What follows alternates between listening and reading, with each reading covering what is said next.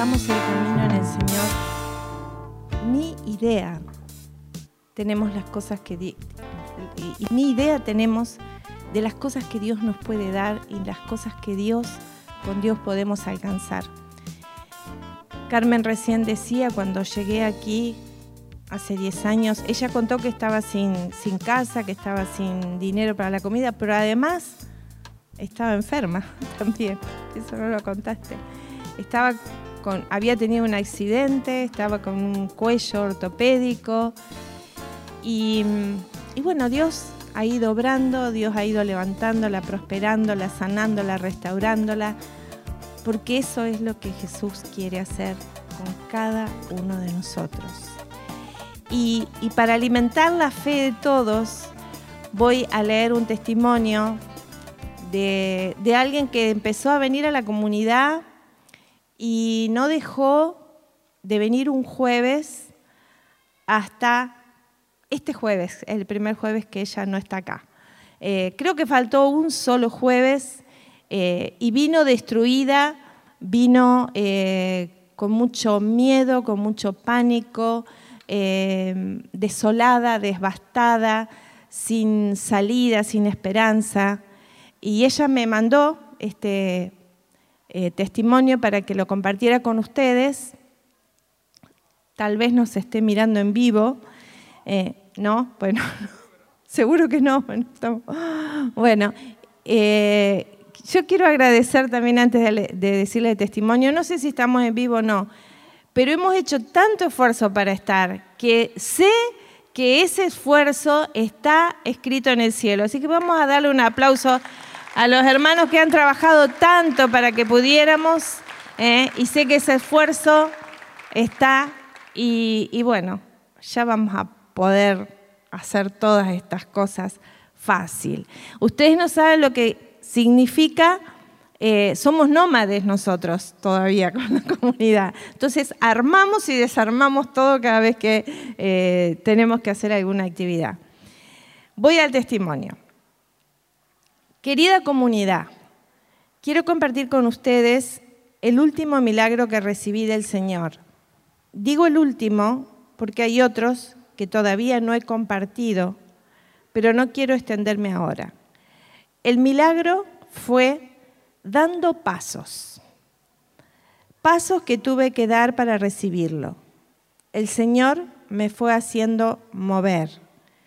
El primer paso fue cuando un jueves en el grupo el Señor a través de René nos invitaba a hacer una fila en el centro, todos los que queríamos recibir un milagro. Yo dudé en moverme pensando que en mi lugar también el Señor me podía bendecir. Pero di el paso y le pedí el milagro de salir del encierro, poder lograr mudarme con mi hijo a mi casa, ya que en la que vivo me la está prestando mi familia. Y obviamente le pedía un trabajo próspero, cambiar de vida, seguir saliendo de las oscuridades. Al otro día, el viernes, recibo un llamado de una amiga que me ofrecía trabajar desde mi casa con la computadora, tomando reservas para unas cabañas que tienen Carlos Paz. Mi respuesta fue sí al instante, porque sentí que el Señor me había escuchado y me estaba respondiendo con este trabajo. El segundo paso fue cuando empezamos el ayuno comunitario. Hay algo puntual que me cuesta ayunar y el Señor me marcaba que era eso que tenía que ayunar. Con mucho esfuerzo lo empecé y ese primer día de ayuno recibo otro llamado de esta amiga diciéndome que la persona que estaba encargada de las cabañas en Carlos Paz renunció inesperadamente por un problema familiar y me ofrecía a mí ir con Lucas, mi hijo a vivir los tres meses de temporada en una de las cabañas y a administrar las otras. Le pregunté cuánto tiempo tenía para responderle porque lo iba a orar primero y me dijo, hoy me tenés que contestar, porque si no, tengo que buscar por otro lado. Cuando me puse en oración, el Señor me dijo, sumérgete en el río de agua viva y me vino un escalofrío. Las cabañas están al frente del río, del diquecito, y ya me veía sumergida en ese lugar. La llamé y le dije, no sé cómo voy a aprender tan rápido el trabajo, pero me sonaba la palabra obediencia. Al jueves siguiente tuve muchos contratiempos para llegar al grupo, o sea, la semana pasada, pero tenía que llevar el diezmo y también buscar la bendición para lo nuevo que se venía. Y llegué. Al irme, José me dio la bendición en la puerta de la iglesia y me dio palabras de parte de Dios que me las traje en el corazón. Y sé en fe que cuando vuelva en marzo voy a tener trabajo. Se cierra la temporada acá, pero sé que no se cerrará la temporada para mi vida. Amén.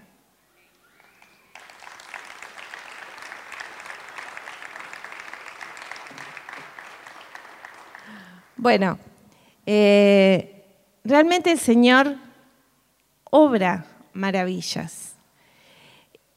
Hoy Martín a la tarde nos, nos mandaba un mensajito a los servidores que íbamos a recibir milagros. Y realmente yo lo creo. Cuando uno toma esa palabra y, y declara, eso es para mí, eso sucede, hermanos.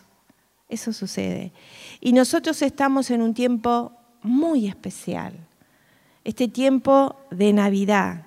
Este tiempo que marca marca el principio de maravillas impensadas. Repetite esta palabra, impensadas. ¿Por qué impensadas? Porque dice la palabra que los pensamientos de Dios son tan altos y tan diferentes a los que nosotros tenemos que también lo dice en la segunda de Corintios, que ni ojo vio, ni oído oyó las cosas que Dios tiene preparado para aquellos que le amamos. Dale un aplauso al Señor, porque se lo merece. Y en el libro de Isaías, en el capítulo 9, en el versículo 5, dice, porque un niño nos ha nacido, un hijo se nos ha dado, sobre sus hombros descansa el poder, y su nombre es consejero admirable. En otras Biblias dice prudente, Dios fuerte, Padre eterno, príncipe de paz acrecentará su soberanía y la paz no tendrá límites. Establecerá y afianzará el trono y el reino de David sobre el derecho y la justicia desde ahora y para siempre. El amor ardiente del Señor Todopoderoso lo realizará. Miren, palabra de Dios. Cuando nosotros leemos este pasaje, podemos percibir lo que significa el nacimiento de Jesús. Es Dios con nosotros. Es la vida, es la vida que viene a cambiar nuestra vida, la vida verdadera, la vida sin, sin dolor, la vida en victoria. Dice consejero. Nosotros muchas veces buscamos consejos, ¿verdad? Buscamos en los hombres, generalmente buscamos en aquellas personas que, que vemos que tienen sabiduría, pero qué maravilloso es cuando el consejo nos viene directamente de Jesús, consejero admirable consejero prudente. ¿Por qué? Porque miren, yo a veces nosotros escuchamos a, muchas personas que vienen y hablan y nos piden consejo eh, y, y yo siempre siento que tengo una limitación cuando voy a aconsejar. ¿Por qué? Porque no conozco profundamente la vida de la persona que está hablando, o conozco algunas cosas, pero no todas. No conozco todo lo que ha vivido, no conozco todo lo que, lo que ha eh, pasado y a lo mejor a esa persona, no por mala voluntad, pero mm, se le escapan darme detalles que a lo mejor son importantes para, para aconsejarla. Pero cuando vamos a Jesús, eso no sucede. ¿Por qué? Porque Jesús te conoce profundamente. Jesús te conoce desde, desde que naciste. Jesús sabe más allá desde el momento en que naciste. Conoce tus padres, tus abuelos, tus bisabuelos, tus tatarabuelos. Sabe por qué hay determinadas cosas en tu vida y en mi vida que se dan, porque son generacionales. Y, y la palabra nos habla de que Él va a venir a cambiar nuestra vida. En el libro de Mateo, en el capítulo 1, eh, dice presentación del Mesías y dice, Abraham engendró a Isaac, Isaac engendró a Jacob, Jacob engendró a Judá y empieza a dar, y está desde el versículo 1 hasta el versículo 16, eh, hablando de todos los nombres de, los, de la herencia de Jesús. Dice, eh, Judá engendró a Tamar, a Fares y a Sara. Fares engendró a Esrón, Esrón engendró a Arán, y así sigue y sigue y sigue, con muchísimos nombres desde el Génesis hasta este momento. Y termina diciendo, y Jacob engendró a José, el esposo de María, del cual nació Jesús llamado el Mesías. Y a mí siempre me llamó la atención este, este eh, pasaje de enunciar toda la descendencia de José, el padre adoptivo de Jesús, y marcarlo bien, marcar bien la paternidad de San José en la Sagrada Familia. Todos sabemos que Jesús nació por obra del Espíritu Santo, fue engendrado por obra del Espíritu Santo en el seno virginal de María. Pero ¿por qué la palabra se encarga de, dejar bien claro que José es su papá?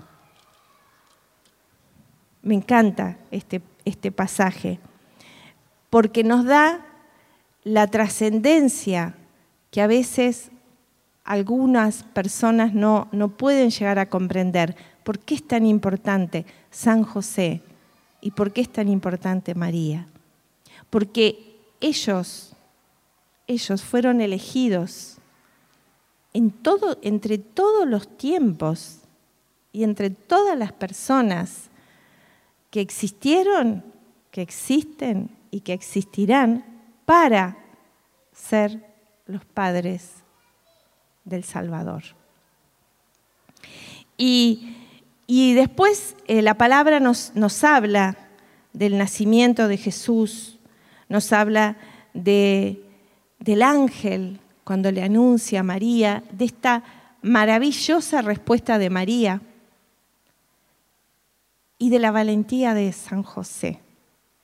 La valentía porque hay que ser valiente para salir, preparar un viaje relámpago con un bebé recién nacido y huir, porque así dice la palabra, huir a Egipto para cuidar la vida de ese bebé. Imaginemos un poquito, hay que dejar todo, trabajo, casa, familia, y salir obedeciendo la voz de un ángel que te habló en sueños. Realmente se necesita fe, ¿no?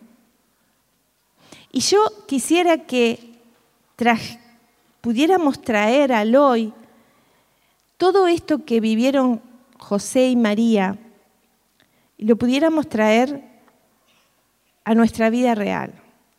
Tal vez alguno de nosotros está medio preocupado por quién va a venir a mi casa o con quién me voy a, a, juntar en esta Navidad, que aquel no quiere estar conmigo, que este no está porque se enojó, o que alguno de los seres queridos no está porque se fue a la casa del Padre, porque partió. Y pensemos un poco cómo fue el nacimiento de Jesús. Siempre trato de decirlo esto todos los años porque a mí Dios me lo marcó profundamente apenas me, me encontré con Él. No tuvieron, nosotros nos quejamos o nos lamentamos por no tener una Navidad perfecta, con las personas que quisiéramos, como quisiéramos. Pero para Jesús, José y María tampoco fue una Navidad perfecta. Pero ellos pudieron ver la luz en medio de las tinieblas. Pudieron, em, imaginen a María, aquellas que que hemos estado con trabajo de parto, que hemos estado en un parto, sabemos que no es nada fácil.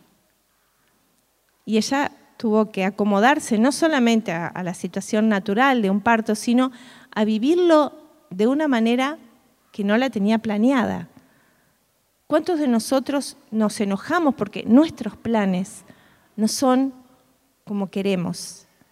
Pero el plan del nacimiento de Jesús, yo imagino que, que tanto María como José no, no pensaban que iba a ser así. Como no es que somos los padres del Salvador, del Rey de Reyes, del Señor de Señores. ¿Cómo es que nos pasa esto? Pero el plan de Dios va más allá de lo que nosotros podemos comprender. Qué bueno que en esta Navidad nosotros, hermanos, vivamos encontrando la luz, tal vez en las oscuridades que nos rodean, tal vez en esa familia que no es la que vos quisieras, pero es tu familia. Tal vez en el lugar donde vos no quisieras estar, pero es un lugar.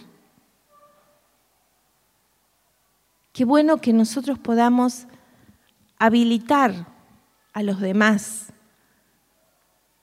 No sé, yo soy, este, somos con José padres de tres hijos y, siempre les decimos lo mismo en las fiestas. Eh, si pasan con nosotros, gloria a Dios, y si no pasan con nosotros, gloria a Dios también. Los habilitamos sin culpa, sin presiones, para que estén, si tienen que estar con la familia de sus esposos que estén felices, no presionados con nosotros. Porque a veces, eh, sobre todo esto nos pasa un poquito más a las mujeres, somos un poquito manipuladoras y bueno, no importa, pasamos solitos nosotros, como ya le estamos tirando la culpa. ¿eh? No. Y si estás solo en este momento, supongamos que me estás eh, viendo y estás pasando una Navidad solo. Quiero decirte, podés estar solo físicamente, pero jamás en soledad si tenés al Señor. ¿Qué es tener a Jesús? ¿Qué es vivir la Navidad? Es salir absolutamente de todos los yugos que te puedan estar atormentando. Jesús es el Salvador. Yo buscaba ¿Qué quiere decir la palabra Salvador? Salvador quiere decir el que te ayuda, el que te rescata, el que te saca de un peligro. Y eso es Jesús para nosotros, hermanos. Eso es Jesús, quien nos viene a rescatar. Y vos decís, ¿de qué me rescata? Y te rescata tal vez de un problema económico, tal vez de un problema de salud, tal vez de un problema familiar tal vez de, un conflicto que no sabes cómo resolver. Cristo es la solución. Me gustaría que lo repitieras. Cristo es la solución. Él es el Salvador. Y Él ha tenido tanto amor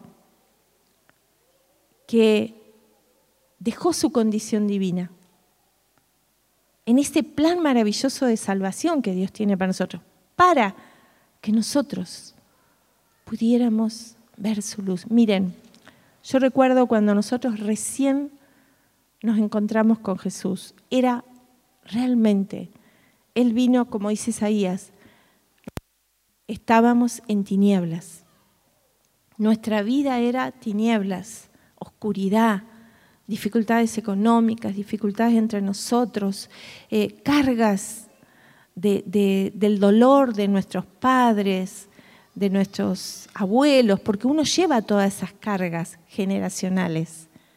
Y, yo recuerdo que mm, cuando nosotros nos encontramos con Jesús, como que empezamos a ver un rayito de luz. José siempre dice que él cuando habló por primera vez con un sacerdote, él veía como un rayito de luz en su vida. En la oscuridad veía ese rayito de luz, ese Jesús que empieza a iluminar nuestro camino. Y si nosotros estuviéramos en este momento en la total oscuridad y una, una pequeña luz tenue, nosotros dirigimos enseguida la mirada hacia esa luz, no hacia las tinieblas.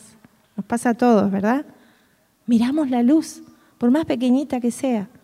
Y tal vez en tu vida hoy comenzó esa luz, o tal vez hace unos días, pero esa luz viene, esa luz llena, esa luz invade todo nuestro ser. Y, pensaba lo que fue el nacimiento de Jesús. Fue inclusivo. ¿Qué quiere decir inclusivo? Incluyó a todos los niveles sociales porque los ángeles se aparecieron a los pastores, pero también una estrella guió a los reyes. El cielo bajó a la tierra, los ángeles visitaron la tierra. Se, se hizo uno, cielo y tierra. Y ahí está Jesús. Y ahí está Jesús, ese niñito Ahora cuando veamos el pesebre vamos a ver qué indefenso un bebito, qué indefenso un bebé. Sin la ayuda de su mamá y de su papá y de los adultos que lo rodean no podría vivir. Por eso cuando tengas algún rencor con tu mamá o con tu papá, acordate que si no hubiera sido por ellos, no estarías con vida. Tal vez se equivocaron mucho, pero cuidaron tu vida. Por eso hoy estás acá. Jesús, te pedimos que esa fuerza de vida venga a nosotros en este momento. Que haya, ahora yo les pido que ustedes, así como ese día que María José recibió ese milagro, yo les pido a ustedes que ahora también hagamos, esos son, son eh, acciones proféticas. ¿eh? ¿Por qué les pedimos que vinieran al, medio? Porque hay un mover y siempre que vos vas a recibir un milagro, siempre te vas a tener que mover. Siempre te vas a tener que mover a algo. Vas a tener que hacer algo porque Dios es todopoderoso, pero dice San Agustín, el que te creó sin ti, no te salvará sin ti. Así que ahora vamos a ponernos de pie. Vamos a ponernos de pie. Y vamos a hacer otro, otro gesto. Eh, ¿Cómo haces cuando tenés un bebé en los brazos? Así, ¿verdad? Bueno, todos hicimos el mismo gesto. Bueno, vamos a tomar a Jesús. A este Jesús recién nacido. Y yo te pido que sientas que lo tenés ahí,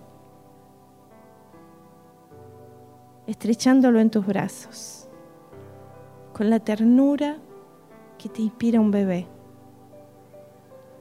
Y estrechalo bien en tu corazón hasta que sientas que tu corazón está latiendo de una manera diferente. Porque Jesús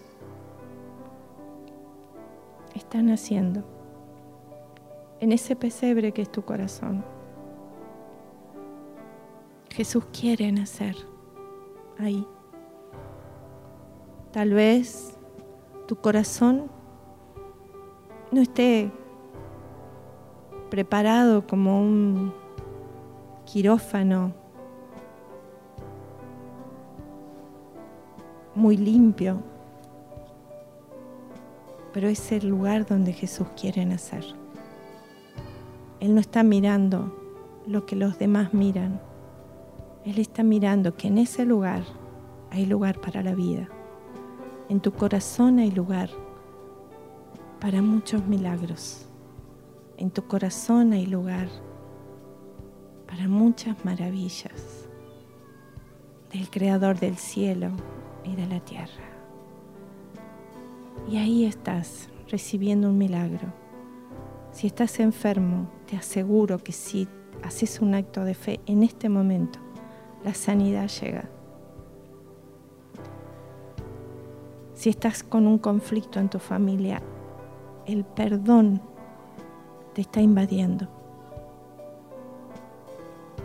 Si estás con dificultades económicas, el dueño del oro y de la plata está en tus brazos. Si estás esperando un milagro grande, imposible en tus fuerzas, la conversión de un ser querido,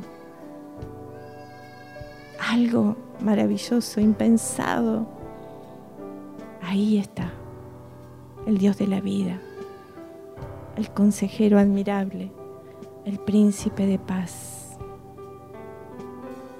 con ese amor ardiente por tu vida y por la mía. Estrechalo bien fuerte, estrechalo en tus brazos. Sentí su amor, su ternura, su fragilidad elegida